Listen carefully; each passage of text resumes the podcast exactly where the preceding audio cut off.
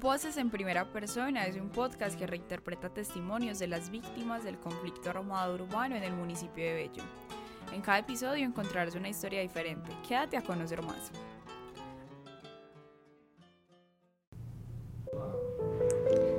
Cuando cumplí 15 años, mi familia hizo una pequeña fiesta. Invitamos a algunos vecinos. Era mi bienvenida al mundo femenino. Mi camino a ser mujer. Yo era muy juiciosa, estudiosa. Mi mamá casi no me dejaba salir. Pero yo siempre me asomaba por el balcón a chismosear, a ver gente pasar. aunque no faltaban los morbosos, esos señores que me hacían comentarios fuera de tono aunque hubo uno que no se quedó solo en comentarios. Se paraba al frente a mirarme. Me daba mucho miedo, se me entremecía el cuerpo cuando sus ojos vacíos se posaban en mí. Se demoró mucho para hablarme y a pesar de que yo nunca fui amable con él, me invitó a salir. Inmediatamente me negué, porque es que él era un man peligroso, fafarachoso, era un matón y yo no quería estar cerca de alguien así. Le dije que no, y a él no le gustó. Sus ojos se llenaron de rabia y yo me asusté, me aterré, pero me fui.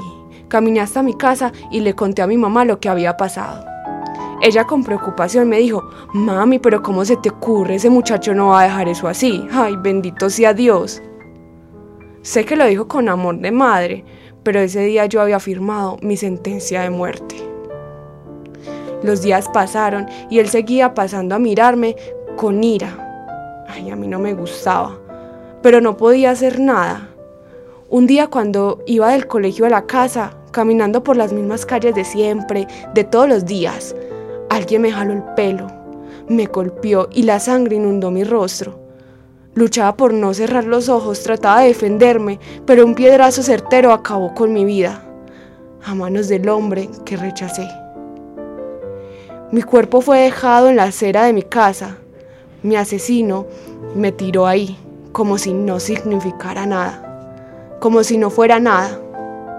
El dolor de mi madre al ver mi cuerpo desnudo, con signos de, tortura casi reconocible, no fue suficiente para que él sintiera remordimiento. Mi caso parecía que iba a quedar impune. Una muerte más a la larga lista del barrio. Mi vida se acabó pero el mundo no se detuvo. La violencia no cesó.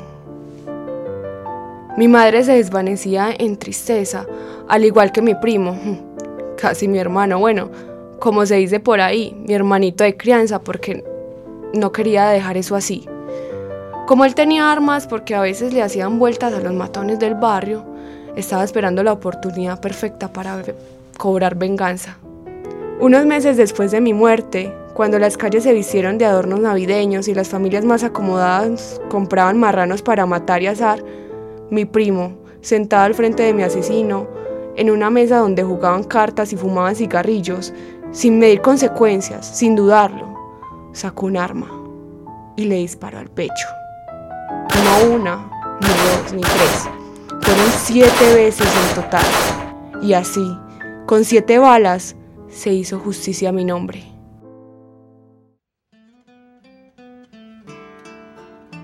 Al llegar al final de este episodio, recordemos que la memoria histórica nunca debe ser silenciada, derrotando los discursos hegemónicos al continuar difundiendo las voces de aquellos que han sido victimizados.